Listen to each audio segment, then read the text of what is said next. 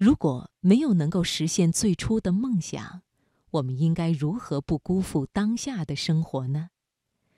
接下来的这篇文章，到不了诗和远方，生活也未必苟且的作者，静听花开，还是一位在校的大学生。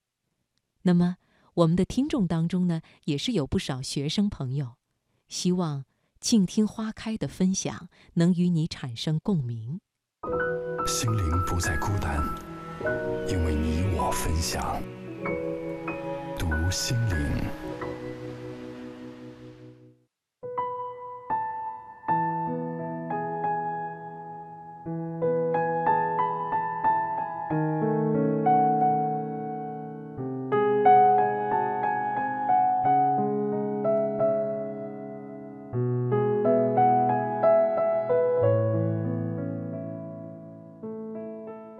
很多时候，我们总是会被一系列的“只要”就欺骗。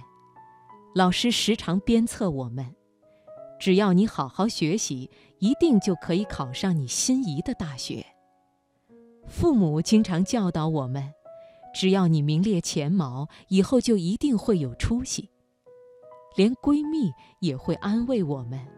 只要你死心塌地地喜欢一个人，一定就可以虏获他的心。可是，好好学习的结果，往往并不能带来你理想大学的录取通知，因为总有一些人会发挥失常。一直学习成绩很好的学霸，也并不代表就一定能够在工作岗位上游刃有余。尤其是喜欢一个不喜欢你的人，再多的无怨无悔，可能也只是多余的存在。所以，无论理想有多美好，现实也总是残酷的。我们以为只要向往，只要付出，就可以真正得到自己想要的，可是结果却并不那么如你所愿。这个世界的悲剧总是多于喜剧，这个世界的失败总是多于成功。向往诗和远方的人很多，而能够拥有诗和远方的人却并不那么多。昨天偶遇一个学姐，互相闲聊起来，后来才知道，学姐今年上大四，正在找工作。聊天期间，她问我是学什么专业的。我说是工商管理类，他听后说：“我有个同学也是学工商管理的，工商管理是个好专业，听这个名字就觉得特别有感觉。”我说：“其实这也就是个云里雾里的专业，感觉太宏观太抽象了。”学姐，你学的是什么专业呀？临床医学。当时高考填志愿时，也想学工商管理类专业的，可是最后还是听从父母的安排，选择了医学专业。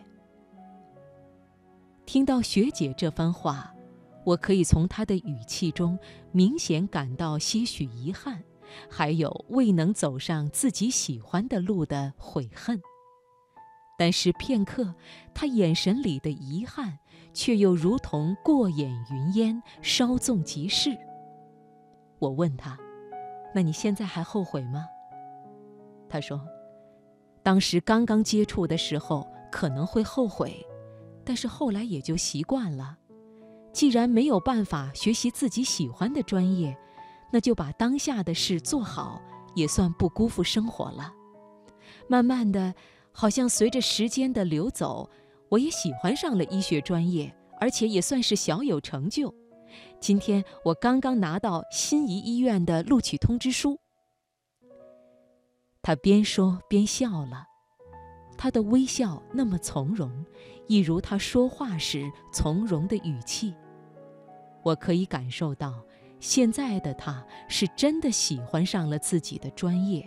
一如当时他对工商管理专业的那种向往一般。没有拥抱诗和远方，即便如此，我们也不能选择苟且眼前。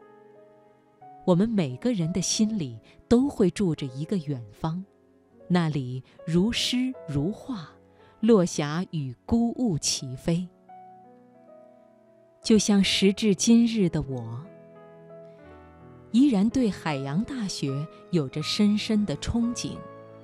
要是有人问，你会很遗憾没有去到海大吗？是的，我很遗憾，但是我却不后悔。